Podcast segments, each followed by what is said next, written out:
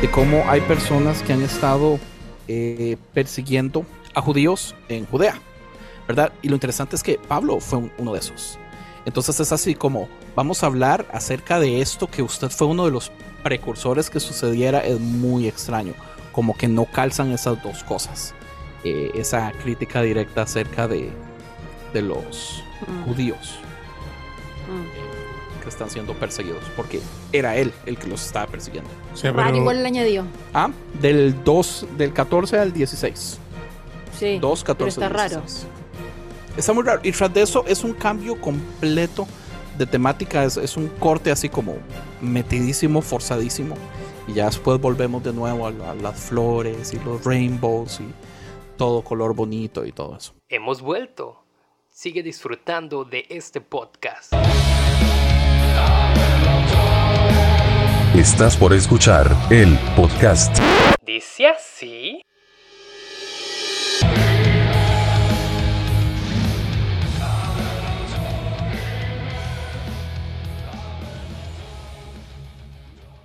Comenzamos. ¿Ibas a decir algo, Nader? Sí, que um, sí, que estábamos como por el 9 y, y André eh, eh, saltó al 14. Ouch. Sorry. Eh, Esto es, Es como que- baile improvisado, morro. Es que Ems dijo del, del 1 al 14, si no me equivoco. Claro, Porque- claro, claro. Entonces yo dije, bueno, del 14 al No, no, al so- 16, solamente no quería tomar que dentro del discurso de Pablo, él, él sigue diciendo, ¿saben? Que me he portado íntegro, ustedes son testigos de que, de que, de que viví mi vida para eh, evitar hasta que hubiese eh, nada que pudieran decir en contra mía, eh, que trabajé de día y de noche en el mercado para sostenerme yo mismo, no fui a buscando nada eh, de, de ustedes. El 11 dice, tal como un padre enseñaría a sus hijos, así nos, comprometido, nos comprometimos con ustedes para recordarles su origen en Dios. Eso me gusta porque hoy en día cuando hablamos de evangelizar, hablamos como algo más como un prognóstico de, hey, te estoy eh, presentando a Jesús, si tú tomas una decisión, pues entonces te va a pasar tal o cual cosa. Y yo pienso, yo soy de los que pienso que cuando eh, Pablo proclamaba el Evangelio, lo que él estaba proclamando era lo que ya ocurrió en la vida de las personas.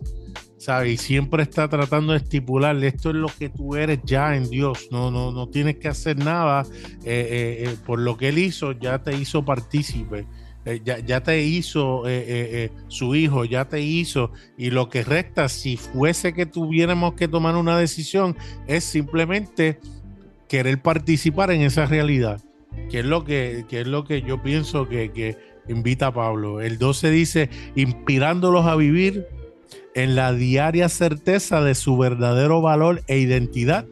En opinión de Dios, ustedes son linaje real. El 13 dice, la manera en que ustedes se unieron a la palabra que les enseñamos es una constante fuente de gratitud para nosotros. Ustedes inmediatamente supieron que esto no era una mera opinión humana, sino que se aferraron a nuestro mensaje como la palabra de Dios. Y así la verdad los fortaleció desde adentro, certificando vuestra fe. A mí me cuesta ahí- mucho no ver el meme de Obama poniéndole la medalla al mismo Obama con el- comentarios así. Porque es que ustedes mismos supieron que no eran palabras humanas, sino que eran palabra de Dios. Y es así como, bueno. Está bien, pero estás hablando de una época que no hay ciencia, que, que, que quizás Yeah, correcto. eh, las personas eh, eh, se, se lo iban a atribuir a alguna deidad, te, te lo garantizo. A lo mejor, pues, También para que aprendas, Andrés, a echarte flores. Tienes que aprender a decir. Yo soy el, el fundador de la comunidad de podcast cristianos en español. A mí no me la cuentan, yo se las cuento. Y siéntete orgulloso, perro. Este, fíjate, me pareció muy, muy fascinante lo que nos comentas, Nader. Este, no sé si alguien más tenga algo que comentar dentro del episodio, sino para pasar a la ronda de, de preguntas y respuestas. De nuestros patrons. Yo lo único que quería decir es que en el versículo 3 o 4 hay esta frase que dice, um, nuestro propósito es agradar a Dios y no a las personas. Y decir cómo este versículo se ha utilizado para tantísimo daño. Y se ha utilizado para tantísimas excusas. Eh, no sé si, um, bueno, desde yo no sé desde cuántos años podríamos ir a la historia y ver todos los ejemplos de las barbaridades que se han hecho en nombre de Dios, ¿verdad? Eh, lo cual es súper triste porque al fin y al cabo eh, es en nombre de Dios porque Dios le dijo a alguien, pero solo esa persona lo pudo escuchar y nadie más sabe. Entonces tenemos que simple y sencillamente creer que esa persona está diciendo la verdad. Entonces es así como una paradoxia extraña donde no hay modo de poder decirle a las personas que no, ¿verdad? Es como cuando un profeta dice, eh, Dios me dijo que va a venir un huracán, pero si oramos nada va a pasar y después nada pasa. Y entonces es así como me echo flores, es que logramos cambiar el corazón del Señor y es así como, really, man. pero eh, es, El es- problema, con la el facilidad. problema es cuando oramos y pasa, ¿verdad? Entonces ahí dice, no, es que no oramos lo suficiente, o no fue. Sí, que digamos es una sanidad o algo así. O no sé si se acuerdan hace como año y medio que la mamá de, creo que la esposa del pastor de Betel se murió y estuvieron orando en Betel como semana y media para que resucitara. Y obviamente no pasó y es así como, ay no, qué vergüenza. No, que oró. eh, no, no recuerdo que oraron para que resucitara la señora, porque ella estaba muy enferma con cáncer, pero sí oraron por una, por una niña que murió y que estuvo esa niña muerta en, el, en la casa de los papás como más de una semana. Ajá. Eh, ta- Tal vez Y- sí fue ella.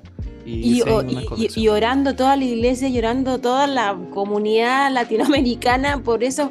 Yo decía, pero qué, qué gente más loca. Ahí tienen a un muerto y, y los van a ir a tomar preso por, por, por... Sí.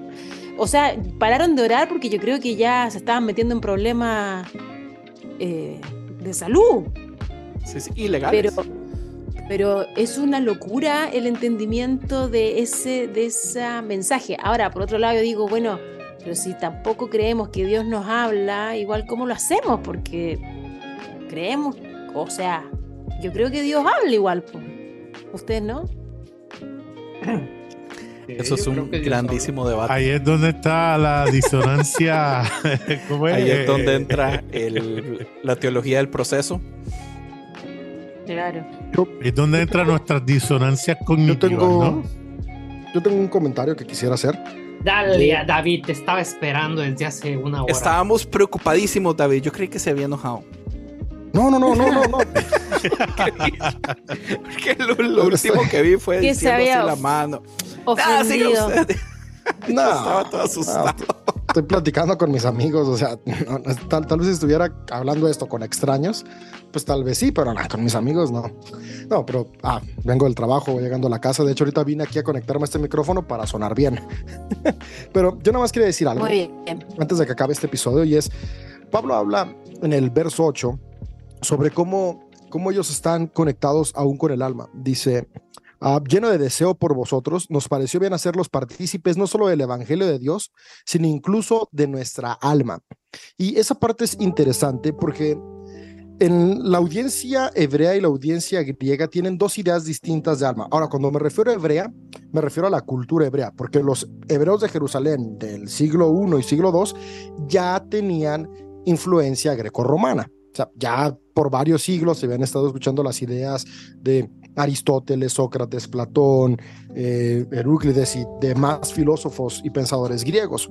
No es algo que llega recién con Pablo, es algo que, que, incluso lo podemos ver en, en textos de- del primer testamento y en escritos eh, de, encontrados como en los ríos del Mar Muerto, como el pastor de Hermas o, las leyes de la comunidad, ahí podemos encontrar, ya hay cierta influencia grecorromana.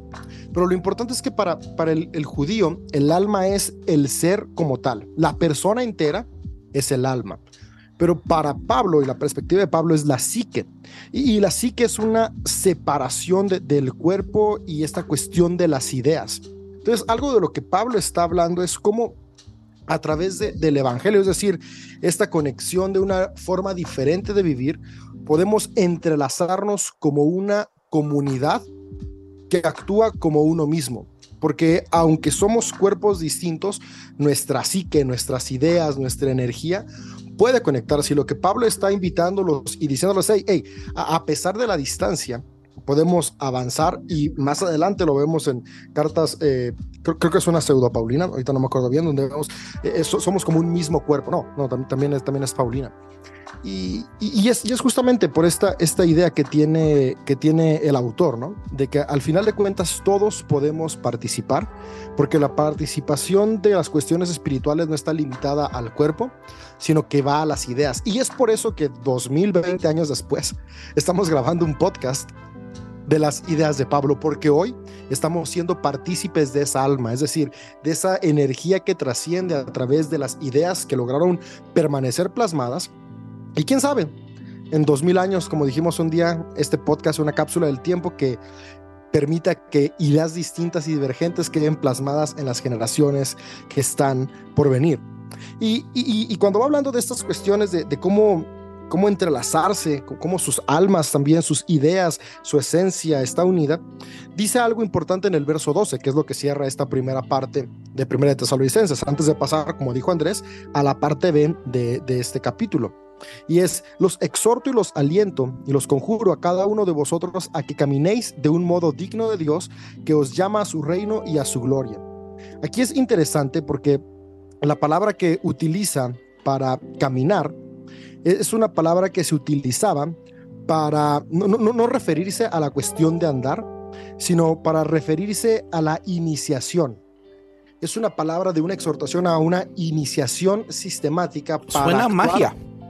ya, t- tiene, tiene mucho que ver. O sea, recordemos que, que Pablo está. eh, re- recordemos que, que, que, que Pablo tiene, tiene una influencia, y lo dijimos en el episodio introductorio, tiene una influencia de los eh, rituales mistéricos griegos muy grande. Y, y de hecho, hace un momento, es- es- en la conversación estaban diciendo que, que la iglesia es la comunidad y que no hace falta un líder y que no hace falta esto y que la- lo, lo que vemos en Pablo es muy diferente a lo que vemos hoy en día. Si leemos detenidamente a Pablo, pa- para Pablo es muy importante que la comunidad no solamente se reúna para compartir el pan y para orar unos por otros, sino para llevar a cabo sacramentos importantes como lo son el bautismo, la comunión, la imposición de manos, o sea, son ritualísticas que no están determinadas para que cualquiera las haga.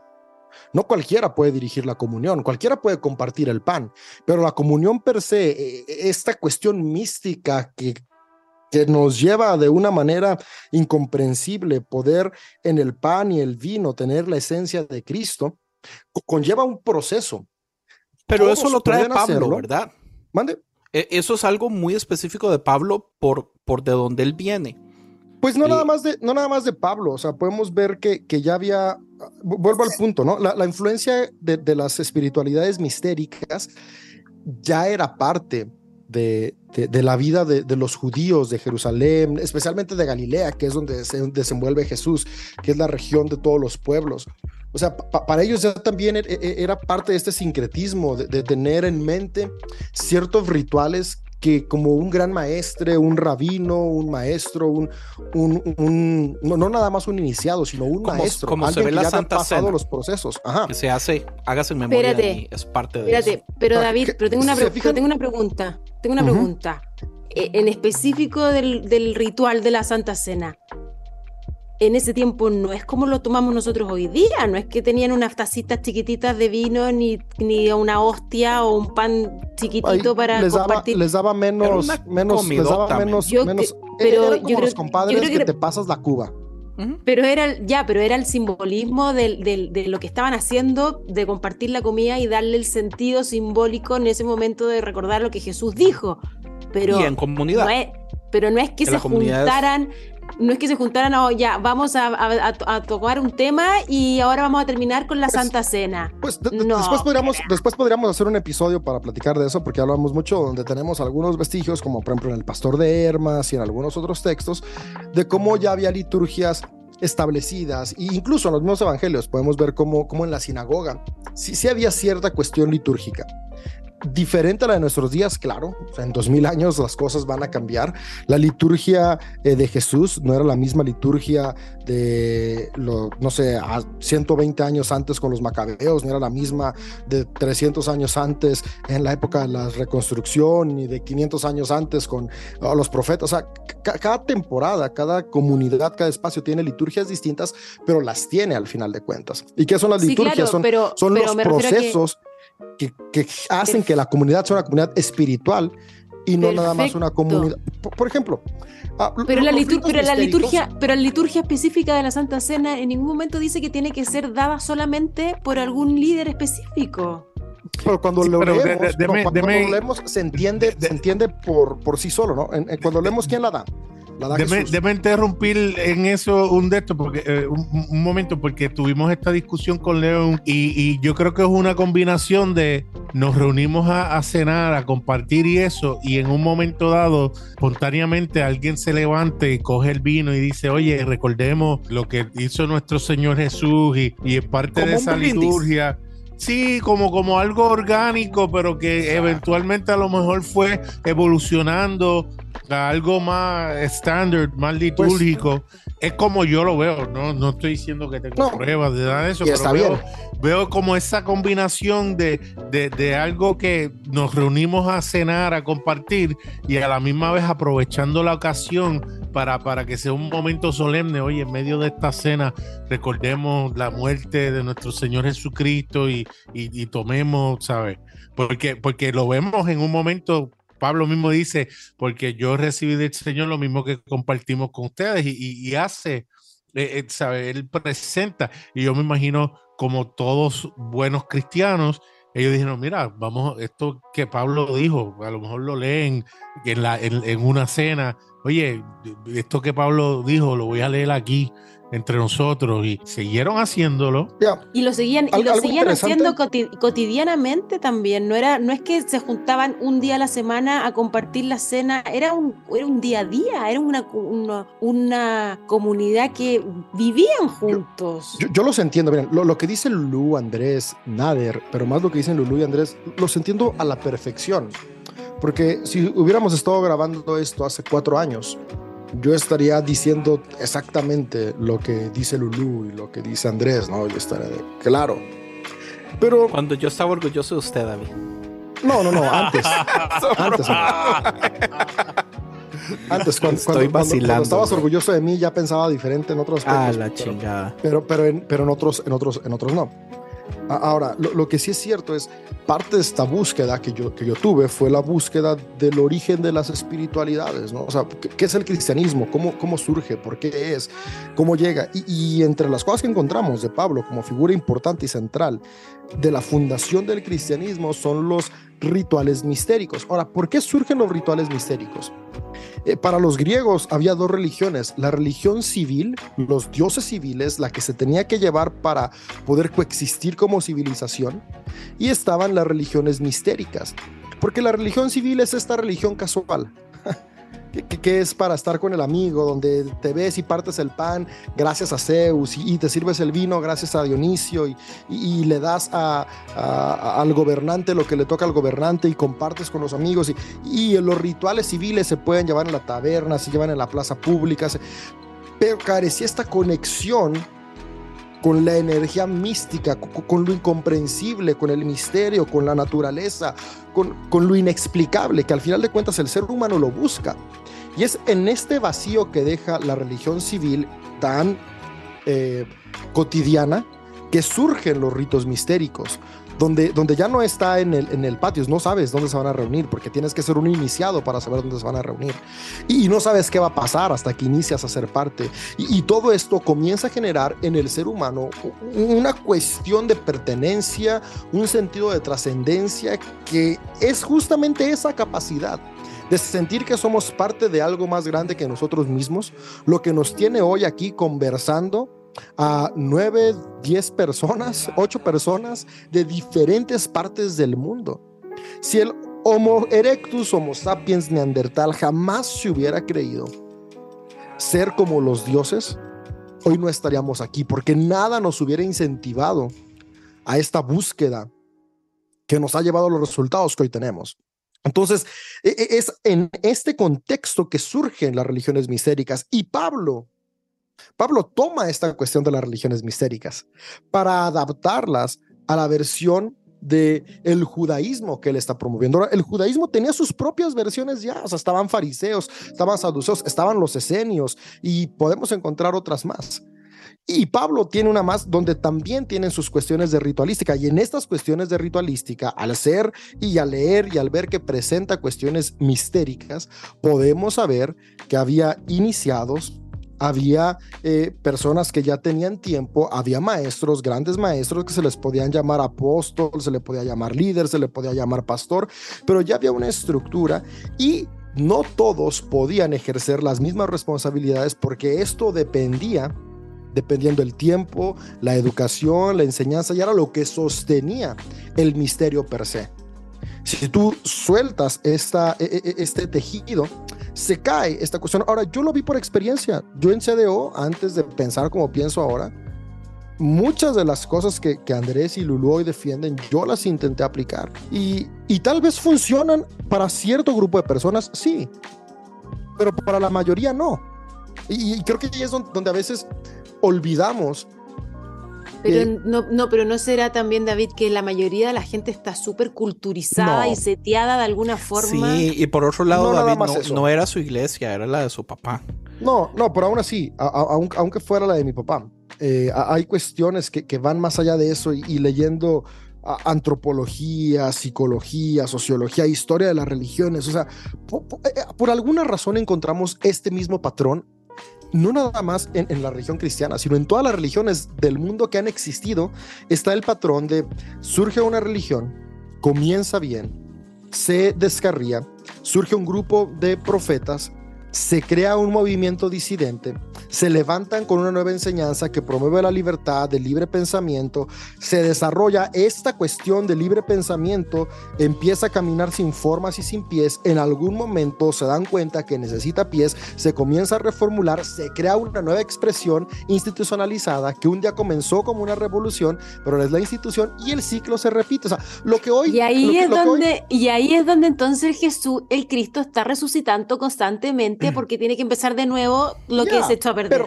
o sea, lo que usted me está diciendo, David, es que las religiones no sirven para nada porque todas caen en lo mismo y son estúpidas y deberíamos tirarlas a la basura. yo creo que estoy, pienso igual que usted, David. Si tiramos la religión a la basura, frenamos el desarrollo de la humanidad por completo. Ya, no, eh, eh, fíjate. Y, y este es otro pico interesante y otra vez ya nos fuimos por lados que no tienen nada que ver. Pero bueno, un, pico interesante es que momentos de momentos de ilustración. No me digas a mí un pico interesante porque en Chile la palabra pico es muy fea. Bueno, en mi lenguaje no está. No está si tú me dices que el podcast si tú me dices que Pablo tenía un pico interesante, yo voy a pensar cualquier cosa. un, un, ¿cómo se llama? Me, me, me, suscribo a esa religión. Tienen un Ah, ¿Cómo se llama esta madre que es en Washington y en, y en Buenos Aires y en Egipto? Obeliscos. Obeliscos, obeliscos interesantes. Hablemos de obeliscos interesantes. Ah, de todas formas, estás dando un, una analogía falo. Sorry, ya, sorry. Sí, no, es que pasó por ahí, falocéntrica. Eh, las cuestiones que llevan al criterio propio y a pensar son muy buenas. El problema es que nos vamos a los extremos. Entonces, todo proceso de ilustración comenzó con personas muy espirituales, se fortaleció con personas agnósticas y se popularizó y llegó a su cúspide con personas ateas. en la expresión, no, me refiero solo al cristianismo, me refiero a religiones en general, o sea, hablando de los egipcios, los egipcios ni siquiera sabían que el cristianismo un día iba a existir, pero, pero un punto grande de su progreso comenzó cuando un grupo de sacerdotes dijo, no vamos a adorar más a todos estos dioses, esto tiene que ser diferente y cambian las distintas ideas y después por ahí surge la idea de Atón, que es como uno de los primeros monoteísmos y, crece y se esparce y después llega un punto muy complicado donde empieza la decadencia porque está esta ausencia que el ser humano necesita para mantenerse en un centro. Y, yo no voy a que, a, a que el cristianismo es la única eh, religión necesaria. No, no, llámala como tú quieras, ponle el nombre del Dios que tú quieras, el tipo de forma que quieras, pero la espiritualidad es fundamental para que el ser humano se mantenga en cohesión y avance. Porque cuando olvidamos la espiritualidad, olvidamos el desarrollo de la virtud y cuando olvidamos pero, el desarrollo de la virtud, permitimos que nuestros instintos más animales fluyan. Y sí, pero, pero la espiritualidad... Me cambiaste la, la palabra. Eso. Sí, claro. Espiritualidad es una cosa y religión es otra. Exacto. No, sí. No. Y, y, y sí, lo mira, que yo dije sí, fue la sin religión, no hay espiritualidad no vale y sin espiritualidad no hay religión. Ah, no sé. Claro, no, 100%. Mira, No sé. tú, tú, tú, tú puedes tú puedes llamarle no religión, pero, o sea, es como, como el cristiano evangélico, o sea, es, es, una estupidez decir, yo no tengo religión, yo tengo relación. Güey, sí. sí. tienes religión, y disculpa, me escuchas, y es de tus frases favoritas, pero va, vas a una reunión cada domingo y, y, y sigues ciertos rituales. Eso es religión, religare, que se repite, que vuelve a ser. Tú puedes decir, yo no tengo una religión, pero me reúno todos los domingos con mis amigos en Starbucks sin ningún pastor. Es más, no domingo, porque domingo es un día religioso. Me reúno los jueves. Es más, no me reúno los jueves. Me reúno a veces en miércoles, a veces en jueves, a veces en martes, porque no queremos que sea un día en específico. Pero al final de cuentas, te reúnes en un mismo lugar, en un periodo recurrente. Y haces casi lo mismo. Y nos Tal vez no- en la Como dice así, del que nos invitó. y, y- y termina siendo un religare. y al final de cuentas, terminas formando una religión. Que un día Pero el comenzó libre como algo pensamiento orgánico. y el libre pensamiento no debería ir en contra de eso. No, eh, eh, más bien, el libre pensamiento es la capacidad de entender que la religión cada uno la va a interpretar de distintas maneras porque somos seres distintos y yo no puedo imponer una verdad absoluta. Ese es el libre pensamiento. O sea, dentro de la religión está la capacidad de libre pensar. Y es por eso que hay la Pero- apertura a los cientos y miles de religiones que existen y hay. Por ejemplo, algo que yo digo, ¿no? Eh, estaba dando la plática de bautismo y, alguien me preguntó, entonces, si ser cristiano evangélico no es estar en la única verdad, ¿para qué estar aquí? Porque alguien me preguntó, bueno, católicos, ortodoxos, coptos, evangélicos, somos lo mismo, solo diferentes expresiones de la misma cristiandad. Entonces, ¿para qué estar aquí? No? O ¿Por qué no me regreso mejor los domingos a misa? Y la pregunta fue, pues porque por alguna razón llegaste aquí. Y por alguna razón te quedaste aquí. ¿Qué fue? Eh, Ah, pues que aquí entendí, que aquí fue práctico, que aquí conecté con el lenguaje. Ah, va, va. Entonces, no quiere decir que somos los verdaderos. Quiere decir que somos los que conectamos contigo y eso le da un gran valor. Por lo tanto, bienvenido no a la iglesia verdadera, sino a la iglesia en la cual te sientes conectado o conectado y donde puedes crecer. Eso sí puedes decir. En CDO yo conecto como en ningún otro lugar. Es muy distinto a decir, en CDO somos los únicos que tenemos la verdad. Y, y ahí ya tienes este sentido de pertenencia, pero permitiendo el libre pensamiento. Si el día de mañana CDO ya no es el lugar con el que conectas y creces, tú tienes toda la libertad y la paz y tranquilidad de saber que en otro lugar lo puedes hacer y ser. Eso, tienes religión, tienes libre pensamiento. ¿Mm? No pero sé. no, Yo lo que no sé sé. es que Para- Sam para mí- Harris tiene un libro que dice Guía de Espiritualidad sin Religión. Lo que pasa es que yo pienso que usted, us- uno puede ser súper estricto y agarrar todas las rutinas del mundo y todas las veces que uno se reúne con gente y querer forzar la idea de religión o de espiritualidad con eso. Y, y no, no, no siento que aplique, David. Sí, yo me puedo ver con amigos, eh, sin un pastor, en Starbucks, días diferentes, pero hay una gran diferencia cuando es comunidad abierta a cuando me veo forzado porque el sistema de tal iglesia tiene este eh, horario específico donde es media hora de alabanza, después los anuncios. O sea, sí hay una gran diferencia. Ahora, las cosas que se podrían forzar a, a tratar de hacer las similitudes, de todas formas, no lo hacen caer en, en- en lo mismo específicamente, pienso yo. Y, y al final, Pero con- en- cierra, entiendo que lo quiera traer a ese punto para cierra defender su Pablo opinión. diciendo de estas cuestiones de los iniciados y, y del, del camino que invita a Pablo a hacer. Y, y- y termina diciendo, ¿no? Dice, dices que esto está destinado para los elegidos. Y, al final de cuentas, Pablo constantemente va a estar utilizando la palabra elegido. Y, esto de repente no- nos choca, ¿no? Pero, pero elegido no significa que eres el único, sino que eres el elegido para este camino.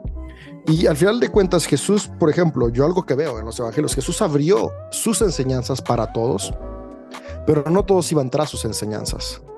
¿Ah? Los elegidos iban tras sus enseñanzas. O sea, elegidos por la divinidad, no.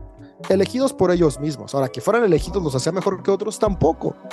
Pero al final de cuentas, eligieron por decisión propia o porque algo los llevó seguir las enseñanzas de Jesús. Y Pablo dice lo mismo, ¿no? En medio de esta cuestión de distintas opciones mistéricas en donde estamos, porque recordemos, Pablo de nuevo no está escribiendo en Jerusalén, está aquí hablando de la Tesalónica, en medio de las opciones que hay en Tesalónica.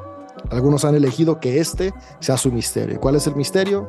Que Jesús es el Cristo, que resucitó, porque al final de cuentas es un misterio, no es algo comprobable, que alimenta esta idea de lo que hace rato dijo Lulú, de resurrección constante, que nos lleva a seguir un camino. Entonces, Primera Tesalonicenses en sus primeros 12 capítulos nos hace esta invitación a poder caminar el camino del Señor, que es elegir cada día, tomar las mejores decisiones desde el entorno en el que estemos, para poder entender que como elegidos por voluntad propia, podemos ser parte de esta psique, ser parte de este grupo de ideas que se unen a través del Cristo, a través del Evangelio, de la buena noticia, para transformar su entorno. Palabra del Señor. A, a- alabamos. a mí me gusta muchísimo Amén. esto que dice David, porque es, esto es un- una idea que tiene mucho tiempo. Y, y a mí me agrada más pensar, digamos, a mí me gusta más abrazar la idea de que el alma es un asunto comunal, del mismo modo, digamos, que la sola, la- las gotas eh, no son individuales, son, son parte de un gran océano. Entonces, eh, el alma es una entidad por sí sola, individual, y todos estamos pegados a ella. Entonces, nuestra responsabilidad con la gente no es más que nuestra responsabilidad con nosotros mismos también. Eh, si todos somos parte de esta, de este, de esta gran masa que es un alma universal, más deberíamos pensar nosotros en preocuparnos por las personas, por los necesitados, por los que sufren, eh, pensar que eh, sembramos para que en el futuro, cuando nosotros estemos en necesidad, seamos ayudados nosotros. Eh, a, mí me gusta mucho pensarlo de este modo. Y bíblicamente nosotros vemos tantísimas veces donde la Biblia, donde, donde parece ah, que habla, digamos, como de que el pecado no es individual, es comunal, la salvación no es individual, es comunal, eh, donde podemos ver, digamos, que, que se habla de que la recompensa al final de los tiempos no es que una persona individual fue salva, sino que la salvación fue, eh, la humanidad logró llegar a esta meta como humanidad, como, como una unidad completa. Eh, eso me gusta mucho. Y lo, lo he abrazado por mucho tiempo. Me gusta a veces pensar que cambiaría las cosas si se predicaran de ese modo, a diferencia de predicar que es la, mi salvación, mi alma, la meta soy solo yo, cambiaría muchísimo. Y continuando con, con Tesalonicenses para, para cerrarle lo que dijo Andrés hace un momentito de Pablo poniéndose la medalla. Eh, Como y- Obama y como eh, Leo. Y esto que es cierto, ¿no? Que es, es cierto que, que se cree que estos versos son un añadido eh, posterior. Hay cosas en pro, cosas en contra. Pero para final de cuentas, eh, es- está interesante porque nosotros lo leemos desde nuestro contexto y, y en ocasiones no sabemos a quién podría referirse Pablo. Pero es muy, muy probable que cuando Pablo habla de que Satanás impide que, que ellos conecten el mensaje, que ellos sigan dando el mensaje para que, para que las personas puedan ser salvas desde la forma que le está hablando, se estalla, se, está- se esté él refiriendo a la comunidad y a los líderes específicamente de la iglesia cristiana en Jerusalén, que al principio fueron sus principales opositores. Cuando Pablo habla de Satanás, O sea, a Pedro. especialmente Santiago, más que Pedro. A Pedro de repente lo sobreexaltamos, pero, pero quien era realmente líder ahí era Santiago, el hermano de Jesús. Ajá. Eh, Ah. Y, y- y- y Pablo, o sea, cuando dice Satanás, no se refiere a este Era María Magdalena, Lulu. sino, sino a todos los que se oponían a su tarea de convertir a los gentiles. Ahora, Pablo tenía una urgencia por convertir a los gentiles, no para ser el apóstol de los gentiles, sino para que se cumplieran las promesas para los judíos. Eso lo hemos eh, contado ya en otras ocasiones. P- Pero eso es interesante, ¿no? Porque cuando, cuando leemos sin el contexto, pues claro que nos imaginamos, número uno, pues a- a- al diablo, ¿no? Esta idea colectiva de un ser eh, eh, mágico Claro. con poderes in- impidiendo que Pablo lo haga. cachos y cola. Exacto, cuernos y, y cola para los que no Oye, sean ticos. Pero, pero Eh. se hace mucho, se hace mucho más interesante que sea una persona específica y que sea parte de su equipo, pero Sí. De lo que creamos que es su equipo, porque no es su equipo como tal. O sea, claro, eh, eh, Pero hechos- sigue siendo cristiano. Sigue, si- Eh, y- sigue si- haciendo la labor que hechos- Jesús se supone que le dejó haga discípulos. ya, si, si Jano intercede, Sí. Ora y Dios lo escucha y hacemos hechos. eh, mira, no, no despertó. Pensaba que con eso iba a despertar. Eh, Es que, yo- Eh, es que, es que para mí no necesito orar porque va a suceder. Uy. salió de la ultratumba. Este ya, ya no dice, si yo oro, eh, Dios no escucha a los demás, entonces no, pobrecitos los otros, dice. Es que, mira, yo entiendo, Jesús es el pastor. Jano y yo no somos pastores. Jano y yo somos como Pablo, apóstoles. Amén, amén, amén. Eh, Uy, el ego, Dios mío.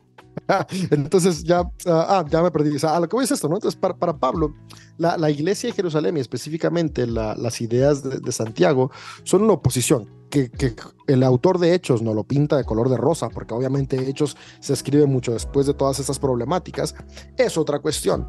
Pero, pero Pablo tenía conflictos ahí, ¿no? Y, y es muy probable que también dentro de estas cuestiones ah, se refiera a su, a su enfermedad, a su aguijón, que nunca eh, vamos a saber qué fue. Posiblemente fue la epilepsia, posiblemente ah, alguna otra cuestión. Es Eh, la pornografía. Es el aguijón de todo el mundo. eh, El no, pico, el pico perfecto, dijiste. O si sea tenía, que tel- lo- si los tenía ojos acceso al internet, no Su- puede ser. sus ojos malos, eh, ¿cómo es? Cegue- ceguera, al- algunos que dicen. Oh, yo, cuando- yo escuché Cuando en que es que cartas de él dice, eh, he escrito en mi propia, como, como en otras cartas dice, escrito con mi propia mano, eh, eh, y se cree que, que escribía grande por, por, porque no veía, um, ¿cómo es? Estaba ciego. Mm. He Yo escuché una eso. teoría de que tenía esposa e hijos y los abandonó por el ministerio y siempre se acordaba de ellos. Miren, eh, eh, rapidito, para darle paso a nuestros patrons que comparten hoy con nosotros y que le damos las gracias, pues yo creo que el 19 es crucial, porque el 19 va a tocar acerca de la venida de Cristo, donde dice, porque ¿quién es nuestra esperanza o gozo o corona de gloria? ¿No lo son ustedes en la presencia de nuestro Señor Jesús en su venida? O sea, hablando de la venida de Jesús. Pero quiero leerla en la versión del espejo porque eh, es un contraste tan totalmente distinto, donde él dice, no esperamos menos. En el contexto del Evangelio, que gocen del encuentro cara a cara en la inmediata presencia de nuestro Señor Jesucristo, este es nuestro deleite y gloria y corona de, hon- de honor. O sea que él está hablando, en vez de venida, está hablando de algo presente en el momento. Y, y- y lo hemos interpretado como que él viene. Bueno, Sí, pero y- los y es que- últimos dos capítulos de Tesalonicenses está hablando acerca de la venida. Pero es que para Pablo la venida ya estaba Llegaremos allí. O sea, pa- para, Mm. eh, para Pablo en Tesalonicenses, o sea, era algo que ya estaba pasando, ¿no? Y al final de cuentas también, esta es la parte de la esperanza y la alegría que él tiene, ¿no? Dice, la corona de orgullo que tenemos nosotros es esta, porque, porque al final de cuentas eh, están preparando todo para un evento que está sucediendo, un evento que, que, que para él ya está pasando después. Cuando llegamos a Romano nos damos cuenta que cae en conciencia que no pasó. Pero Como ya los llegaremos allá militantes eh, musulmanes extremistas que están haciendo actos terroristas para adelantar la, la venida del Señor, de Alá. de Allah. Pues sí, ahora sí, como dijeron, ¿no? Hay, hay algunas preguntas de nuestros Patreons. Productores ejecutivos. Yo les confieso que no me gusta para nada cómo suena Patreons. Porque eres punk. ¿Por qué la palabra Patreon no te gusta? Sí, es que suena. Suena a ¿A iglesia. Paola, eh, tú tienes una pregunta Sí. para el grupo. Adelante. Sí, tengo, bueno, son dos. Voy a regresar a Tesalonicenses. Ah, mi pregunta es, cuando Pablo habla de las comunidades, ¿a qué comunidades él se refería? ¿Eran judíos convertidos o eran de gentiles o, o era una mezcla? Esa es una de mis preguntas. Y la otra es que él vuelve a hablar de profetas, que, que los judíos mataban profetas, y eso también Jesús lo habla en Mateo 23:30. ¿A qué profeta se refiere cuando dice que mataban profetas? Bueno, pues la, la iglesia, bueno, no sé si alguien quiera dar una respuesta. luego, luego me adelanto yo. Pero en Eh, cuanto a el que- scholar, por favor, tome en esa eh, época, eh, en el esa época igual micrófono. existían profetas, pues sí, incluso está Ágabo, están, creo que la hija de Felipe. Entonces, no- no- yo creo que hay doctrinas que dicen que un ejemplo que ya después de los profetas del Antiguo Testamento ya no existieron más profetas, pero el Nuevo Testamento sí habla de profetas. El ejemplo que acabo de dar que Ágabo, o sea, podían matar eh, fácilmente profetas en esa época si es que no les parecía lo que estaban diciendo. Así es. Uy, Sí, o y sea, tomando en cuenta, ¿verdad? Que eh, era Pablo uno de los precursores de matar profetas también, que vuelvo al punto donde, donde suena súper Mm. Bueno, es que eso es de hechos, no es de las cartas de Pablo. Así que eso ya lo veremos cuando hablemos de hechos, si es cierto o no es cierto. Pero respondiendo a la Ah, pregunta que hizo, respondiendo a la pregunta que hizo Paola, que no tiene nada que ver. La, la- la iglesia en Tesalónica sí, sí, e- e- eran convertidos y, y también eran, eran judíos de la diáspora. O sea, los judíos estaban regados por distintas partes del mundo. Y, y Tesalónica está en Macedonia, que es la actual Grecia. Y tenía, tenía su puerto marítimo ahí cerca del mar Egeo. Y, era un, lugar importante para, para el camino hacia Roma. Pero también estaba conectado eh, con, con muchas de la cultura eh, de los Ptolomeos. Ahora, para los Ptolomeos, que son eh, la dinastía griega de egipcios, ellos le dieron una importancia muy grande a la espiritualidad judeocristiana. Bueno, no judeocristiana, no existía, a la espiritualidad judía. De hecho, es por eso que surgen las Biblias de los 70, las Septuagintas, que son varias. Y ojalá después podamos hablar de ellas. Eh, pero, pero entonces ellos le dan un lugar a esta cultura judía. Por lo tanto, había judíos que de una manera, no solamente a través de la diáspora, sino también como invitación, sintiéndose libres de poder comenzar a estar en distintas regiones, se habían establecido en distintos lugares y seguían manteniendo sus tradiciones. Por ejemplo, la familia de Pablo de Tarso vivía en la región de Tracia, de Tarso, y ellos eran judíos que estaban en medio de esta comunidad. Entonces, e- ellos eran parte de, pequeñas comunidades judías que también había en Tesalónica y que con las enseñanzas de Pablo se empezaban a convertir personas al judaísmo. Ahora, el judaísmo tenía un muy buen sistema de cuidado social. Entonces, de repente había personas vulnerables de estas regiones que se convertían por necesidad y eso les funcionaba muy bien. Entonces había convertidos por necesidad, convertidos por convicción, porque realmente Pablo era muy bueno con la oratoria y la oratoria de Pablo los convencía. Y, es a este grupo homogéneo de personas, de judíos en la diáspora, que resonaban con las ideas de Pablo. Ahora, ¿por qué? Porque este cristianismo era más fácil de llevar, ¿no? Siendo parte de una comunidad extranjera. O sea, eran griegos, no eran personas eh, de Judá.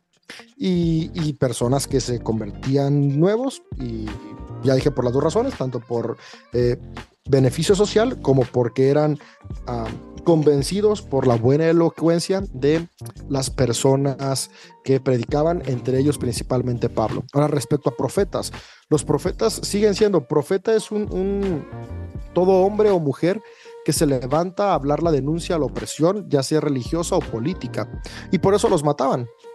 Y, hubo profetas como Juan el Bautista, Simeón, Bernabé, Ana, Zacarías, Isabel, Silas, eh, Jesús mismo, otros Jesuses que surgieron, Lucio de Cirne, y, y la lista sigue. O sea, los mismos discípulos de Jesús fueron considerados profetas, eh, los padres de la iglesia fueron considerados profetas, algunos, eh, muchos de ellos murieron porque justamente iban contra el sistema. Entonces, cuando se escribe esto, varias eh, décadas después de Jesús, hombres y mujeres seguían muriendo por predicar la buena noticia. Ahora, no solamente en la espiritualidad cristiana, sino en cada espiritualidad o movimiento que se levantaba a favor de algo que beneficiaba a las personas y ponía en crisis al imperio, pues siempre había represalias.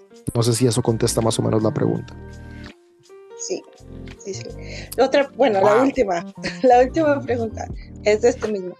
Cuando Pablo quería convertirlos, ¿que no era más fácil como que solo siguieran las, las reglas de Noé, que se le llama la ley de Noé? O sea, ¿se tenían que convertir totalmente al judaísmo o simplemente podían haber nada más seguido las enseñanzas que hay para los que no son judíos? Depende. Ah, y aquí lo podemos ver. ah, Pablo es, es diferente con Tito y con Timoteo. Eh, si tú eras judío de nacimiento, ¿y qué te hace judío de nacimiento? Que tu mamá te hubiera hecho, que tu mamá fuera judía. Si tú habías nacido de una mujer judía, eh, tenías que hacerte judío, tenías que circuncidarte, no solamente seguir la ley de Moisés, sino seguir la ley judía. Que Pablo, Pablo es un judío, que para los judíos tienen que continuar con las normas. Si tú no eras judío de nacimiento, ahí aplicaba la ley de Noé y ahí aplicaba el de las circuncisiones del corazón. En ocasiones creemos que Pablo buscaba la circuncisión del corazón para todos, pero no, no, no. Por eso a uno de sus seguidores sí lo circuncidó. ¿Por qué? Porque su madre era judía. Y al otro no lo circuncidó. ¿Por qué? Pues porque no era de padres ni madres judías. Entonces, eh, ahí dependía, porque Pablo justamente lo que creía era esto. Pablo creía que era importante que no judíos se convirtieran pero que los judíos siguieran siendo judíos para que el Mesías regresara, porque al final el Mesías que están esperando es un Mesías judío. Y, y Paola, también algo que David no dijo es que Pablo solamente circuncidaban lo que, a los que daban poquito diezmo, ¿verdad? Y a los que daban mucho diezmo no los tenían que circuncidar. Sí, aquí, aquí más bien a Bernabé es al que no circuncidan y a Timoteo sí lo circuncidan. ¿Y quién daba más diezmo? ¿Quién sabe, man? Ah, no. Pero sí, e- e- esto es algo que a veces no, no, no, no, vemos en Pablo. Pero por eso es interesante cuando vamos viendo el contexto y encontrando estos detallitos, ¿no? Que en sus cartas nos va dejando. Muchos, muchos cometemos, y no es nuestra culpa, o sea, es como se nos enseñó. Conocemos a Pablo por hechos. Entonces ya tenemos en la mente esta reconstrucción de Pablo de Tarso. Pero por eso qué bueno que, que Andrés tuvo la idea y todos los demás eh, decidimos de que era, era bueno darle a las cartas de Pablo y también que nos lo sugirió Jacob, porque así podemos darnos una idea de, de- de cómo iniciaron las cosas, ¿no? Al final de cuentas empiezan muy distinto a como después lo leemos en Hechos. Nice.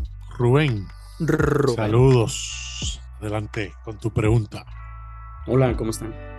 Este, Bien, bien. tengo una pregunta eh, referente al mismo versículo que compartía Paola. Dice que pues algunos de los judíos mataron a los profetas y otros incluso mataron al Señor Jesús. Ahora también nos ha perseguido a nosotros. Ellos no agradan a Dios y actúan en contra de toda la humanidad. Considerando que Pablo es judío y se supone que es parte de la comunidad judía. Eh, yo no lo noto que tenga como que un peso de, de, de- de seguir la cultura judía, o sea, hasta lo siento Suena como antisemita, ¿verdad? Es cierto. y, y justo con estas últimas palabras, ¿no? Que dice, ahora también nos ha perseguido a nosotros, ellos no agradan a Dios, dice, y actúan en contra de la humanidad.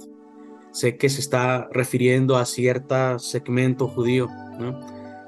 Pero el, el judío hablar contra el judío se me hace un poquito complicado.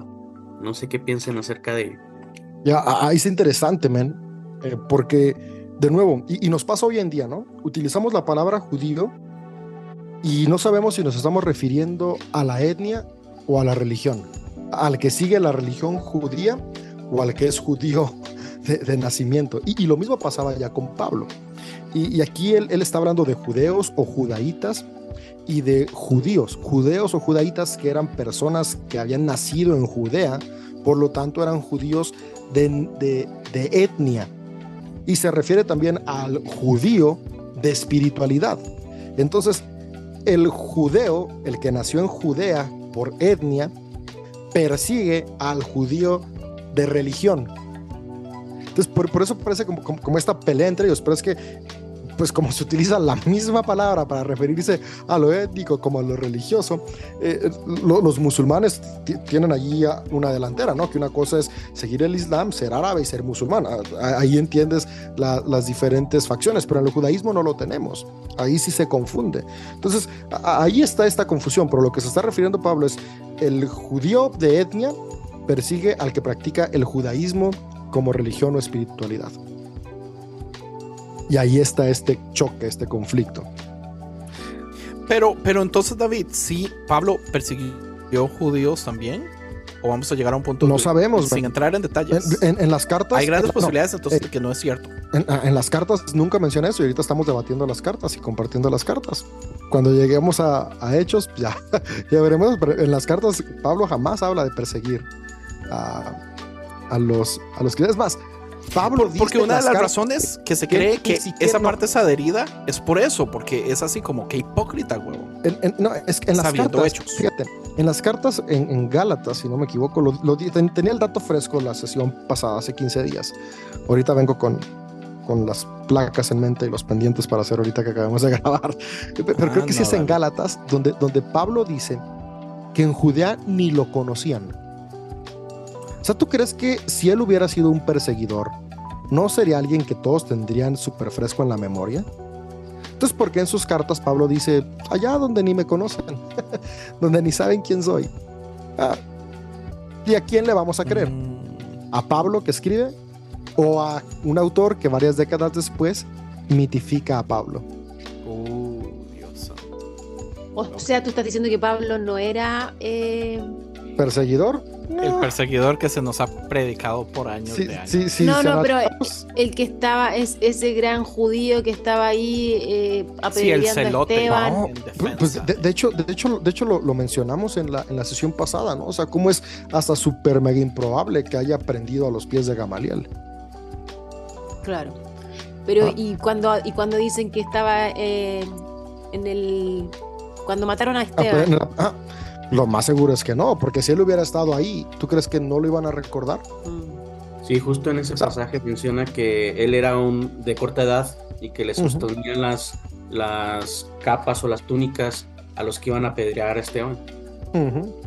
O sea, e, el, el autor de Hechos nos empieza a mezclar a Pablo en Judá porque, porque recordemos, Pablo es un extranjero y necesita comenzar a dar una validez dentro de la comunidad de Jerusalén porque se convierte en un vocero importante del desarrollo de esta nueva espiritualidad. Entonces, a partir de ahí, se mitifica su persona en el libro de los hechos, metiendo cuestiones que sí pasaron, agregando otras que no, combinando, mezclando. Eh, ahí parece como que lo que les decía hace rato, ¿no? Que, que aquí en Primera de Tesalonicenses, Pablo está diciendo que básicamente, cuando vemos el contexto, que Santiago es su Satanás, que le impide ir a los gentiles. Y eh, en hechos vemos como que son amigos, ¿no? Son compas. Entonces, ah, está interesante todo este desarrollo. Y que de nuevo, son especulaciones que hacemos desde la capacidad que tenemos de leer y releer a los hombres y mujeres que han dedicado su vida a la crítica textual de las cartas paulinas y el Nuevo Testamento. Claro. Wow. Igual creemos que esto fue escrito por Lucas y se supone que Lucas eh, conocía a Pablo, ¿no? Y que, Bueno. Es que Hechos fue escrito por un discípulo de Lucas, que es muy Sí, diferente. por la escuela. a- ajá, la escuela de Lucas. Entonces, el que conoce a Pablo tal vez es Lucas, pero después ya esto lo escribe y, y por eso está esta mitificación, ¿no? O sea, claro. me conta, Lucas me contó quién es Pablo, pero ahora No, y yo desde además el que- contexto de lo que se necesita, escribo quién necesitamos que sea Pablo. Claro.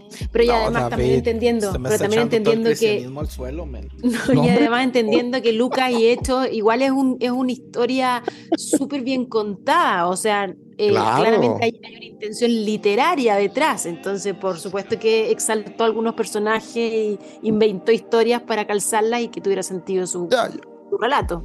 Yo amo los textos bíblicos justo por la gran inteligencia que hay detrás de ello, incluso las cartas paulinas, o sea, las cartas paulinas no eran como la carta que hoy le mandamos a la compa. O sea, e- e- era un estilo de escritura que se llama la- la epístola, o sea, e- era un género literario, una carta bien pensada, con una estructura, con un orden, con una forma, con una misión que iba más allá de decir hola. Y, y- y esta capacidad de desarrollar esto es increíble, o sea, no, no, no son tratados teológicos, no son libros, pero son no cualquier carta, son cartas en género epistolar y eso es muy pistola de parte de los No es autores. tampoco como un email, como el ejemplo que yo daba en la introducción. Ya, no, no es un email. Claro. Bueno, wow. No sé si eso respondió. Bueno, no, está interesantísimo el tema y creo que va a dar para mucho más todavía.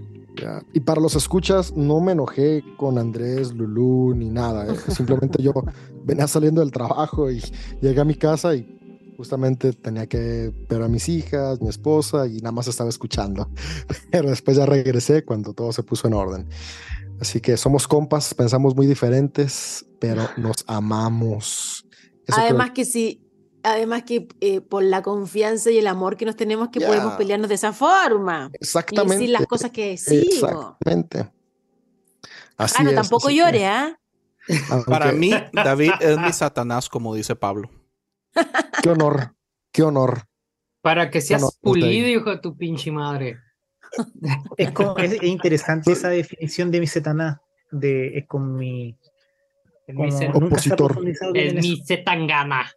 Ja, ja, ja. Soy tu peso pluma. Bueno, ¿cuál es el significado de Satanás más que un adversario? Claro. Eh, bueno, ya estamos llegando al final de este episodio, pero no quisiera irme sin antes escuchar un poco más a Lulara. O sea, platícanos que- con qué te estás quedando, que a ver, te, to- te tocó el episodio después de mucho tiempo con más, con más energía, ¿no? Entonces, porque desde Marcos que no nos poníamos así, ¿eh?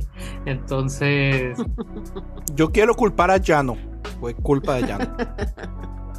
Sí, fue culpa de Llano. Entonces, platícanos eh, a- antes de cerrar este episodio qué te gustaría aportar de, de algo que no se haya platicado de tesalonicenses, ya sea dos o tres. Escuchamos, Lu. Ay, perdonen, se me cayó el audífono. Este, bueno, ¿con qué me quedo? Bueno, para empezar, gracias por haberme invitado. La verdad estuvo muy padre porque es como es salir de mi área de confort, la verdad sí, hablar de estos temas con diferentes puntos de vista y puntos de opiniones a mí me resulta un tanto pues sí, fuera de la, zona de confort, porque normalmente tú hablas con personas y, y, o una de dos, o te dicen sí a todo, que son, ahora sí que, no voy a llamarlo como tipo ovejas, pero sí es, pues a todos están de acuerdo, todo lo que tú le digas, pues van a estar de acuerdo. Y los otros es de que se llevan por el lado contrario y sí tienen su punto de vista, como decían aquí, dijo creo que David, o sea, todos tenemos nuestro punto de vista, pero pues así nos amamos, ¿no? Dios no nos hizo para pensar igual en todos. Entonces, ¿qué me llevo?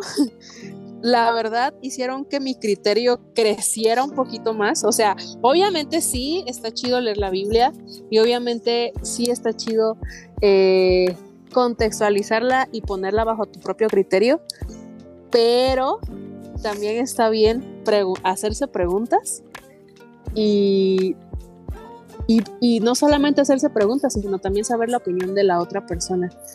Entonces, ayuda mucho a que mi, mi comprensión, mi comprensión lectora, que, o sea, uno lee la Biblia y dices tú, ah, no, pues es que, pues al final no era la intención de, de, de Pablo que se quedaran con el dinero. Pero empecé a escuchar a Andrés y empecé a escuchar a Lulu y dije yo, pues también tienen algo de razón en lo que ellos están diciendo, ¿no? Entonces, este, obviamente no con esto quiero eh, culpar a Pablo de tener doble intención o doble moral, porque sería, no sé, satani- no satanizar, pero, o sea, contextualizarlo en otro sentido. Yo lo estoy entendiendo así, de que ellos quisieron que el pueblo eh, no pensara mal de ellos y este y está bien, ¿no? Hasta donde yo me quedé, que ahorita vamos a, vamos a seguir con el otro episodio, pero eh, me quedo con eso, con, no solamente quedarte con una sola versión de lo que tú entiendes, el hecho de que tú puedas escuchar a otras personas te da la amplitud para que tu crecimiento no solamente espiritual, sino también eh, en este caso todo lo que tenga que ver con homilética, hermenéutica también crezca. Entonces, gracias por la confianza y gracias por haberme invitado y aquí voy a seguir escuchándolos. Súper. Gracias, hecho, Lu. Gracias a you, ti. E- Es, es fascinante lo que dices porque eso es nuestro día a día, ¿eh? hablando de, de nuestras conversaciones cuando nos organizamos y todo. Somos seis mentes distintas que tenemos que salir de nuestra zona de confort. Si aquí en, vide- en audio nos pueden escuchar como medio peleando en, en el grupo es más, pero Sí. No, en el grupo yo sí quiero, yo sí quiero decirles algo. En el grupo, la primera vez que yo entré, creo que fue Em que me dijo, oye Lu, ¿por qué te salí? Hubo una ocasión que me salí del grupo por, por, por, por accidente. Y me acuerdo bien que me dijo, no te pongas así, creo que así son todos, son bien intensos, pero no te pongas así. Y yo, no, te lo juro que fue un accidente, o sea, quería como silenciar el grupo, porque eran muchos los mensajes. y lo silenciaste como sicaria, ¿no? Ajá. Para siempre. ya vayan a todas, a todos me tienen harta, no, no es cierto. Pero, por ejemplo, mi amiga que también estuvo dentro del grupo, fue así de que, ala, dice, son bien intensos. Mi teléfono no deja de sonar y estoy trabajando. Y yo, pues, silencialo, ¿no? Pero es padre saber que hay una comunidad que uno te escucha, dos te lee y Tres es te padre. pelea. Y tres te pelea. Y lo bueno que no son peleas a muerte, son peleas comprensivas y al final sabemos que nos seguimos amando en el amor de Dios. Sí, y, Amén. y- y te digo, e- es una práctica y, y- y tú, bueno, yo sé que si estás aquí escuchando este episodio, sé que eres de las personas que te gusta exponerte a conversaciones incómodas porque sabes que ahí está el crecimiento. Algo que siento que sí nos hizo falta casi siempre es exponernos a enseñanzas que nos van a alejar de la sana doctrina. ¿Por qué? Porque escuchar aquello que nos saca de nuestra zona de confort, y escúchenme bien, nada, nada que se dé en la zona de confort tiene frutos. Necesito salir de la zona de confort para que germine y crezca algo. Y con eso termino mi participación. Agradezco, agradezco que nos hayas acompañado, Lu, y te doy la palabra, mi queridísimo Andrés. Quiero a- aportar a eso que usted dijo porque me acordó un dicho. eh, no me acuerdo quién lo dice, pero usualmente el dicho va así como: si eh, lo que se dice te conforta, busca cuál es el error en ese dicho. Y si lo que se dice te enfrenta o te pega o te duele, ve y busca dónde está la verdad del dicho. Entonces, ah, me gustó. Ahí está, drop the mic, como dicen los gringos. Eh, pues antes de irnos, sí, yo creo que ya nadie tiene algo que decir. Lu, me gustaría que nos compartías tus redes sociales, este, cómo podemos eh, contactarte, cómo podemos escuchar tus proyectos y pues nada, algo que quieras comunicarle a la comunidad de DC así. Pues claro, que sigan escuchando este, este podcast, así como, como Em eh, trató de, no de titular, sino de etiquetar mi podcast de blog. Yo diría que esto sería como una mesa redonda, o sea, mesa redonda virtual, literal, por todas las opiniones. Sigan escuchándola, está súper chido, este, dijera en otros países, súper chévere. Y este, ¿cómo me pueden encontrar? Estoy como carlu.lara en Instagram. Y pueden escuchar mi podcast, que la verdad tengo que confesar que ya tengo un buen de tiempo que no subo episodios. Créanme que no sé si les pasa, ya voy a empezar a hablar de mi podcast, pero no sé si les pasa que eh, siempre intento hablar, ser genuina, pero siempre quiero dar un mensaje. y cuando ya tengo el mensaje me ocurre otra cosa y se borra el cassette. Entonces tengo un buen de tiempo sin compartir, pero si, este, si se dan a la tarea de, de escuchar los últimos que tengo, pues adelante. Gracias en verdad por hacerme parte. Em, gracias por acordarte de mí, porque pues sé que son un buen de podcasters ahí en ese grupo tan, lo voy a llamar tan privilegiado, ¿por qué no? Pero gracias por, por tomarme en cuenta y, y espero que haya sido como de, de su agrado y también que les pueda ayudar y, y motivar, que también se busca eso, ¿no? Que no nos quedemos solamente en, un, en una interrogante, sino también esto pueda tener un tema adicional. Entonces, gracias y a sus órdenes, aquí estoy. Y pues nada, ahí está. Excelente, Lu, muchas gracias a ti. Va- Vayan y apoyen a la Luciérnaga. Creo que si son adeptos al pan de enojón, creo que les va a gustar, ¿no? Y yo, yo, yo los invito a escuchar su proyecto muy, muy ameno. eh, realmente, si estás haciendo algo y te ocupas como compañía, eh, Lu, Lu Lara es una muy buena compañía ahí en, cuando necesitas quitarte un poquito como esta cosa de, de que te sientes solo, como que, como que estás con una muy buena amiga que te está platicando ahí su rollo, ¿no? Y eso está muy padre. Amigos, ustedes que me escuchan, nuevamente quiero insistirle, ¿verdad? Ahorita que estuvimos hablando de, de que de que los pastores, si esto, pues, si hay pastores, hay diezmo, y si hay diezmo, hay Patreon. Entonces, eh, los queremos invitar a, a unirse a nuestra comunidad. Realmente eh, estamos preparando detalles muy, muy, muy interesantes para los Patreon. Eh, Sorpresa. sorpresas porque también este pobrecito Rubén, pobrecito Jacob que, que ahí nos estuvieran apoyando sin recibir nada a cambio.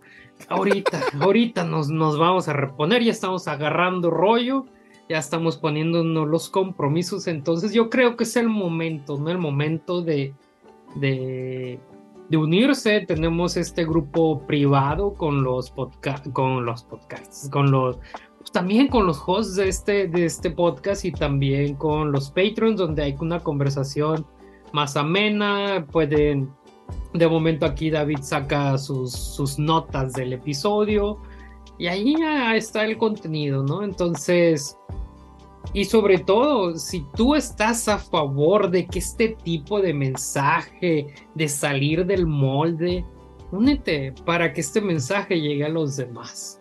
Entonces, comparte este episodio con tus amigos, con las tías de David López, claro que sí, van para tres años y vamos a seguir mencionándolas. Eh, gracias Rubén y pues que Pau nos estuvo acompañando. Y, hey, si me escuchas, Jacob, bendiciones. Sean felices todos ustedes. Eh, no tengo nada Pura más vida. que decir más que Sara Catoyo. Namaste. Chaito. Yo, yo me adelanté. Hasta la próxima. Esto fue una producción de podcast cristianos en español.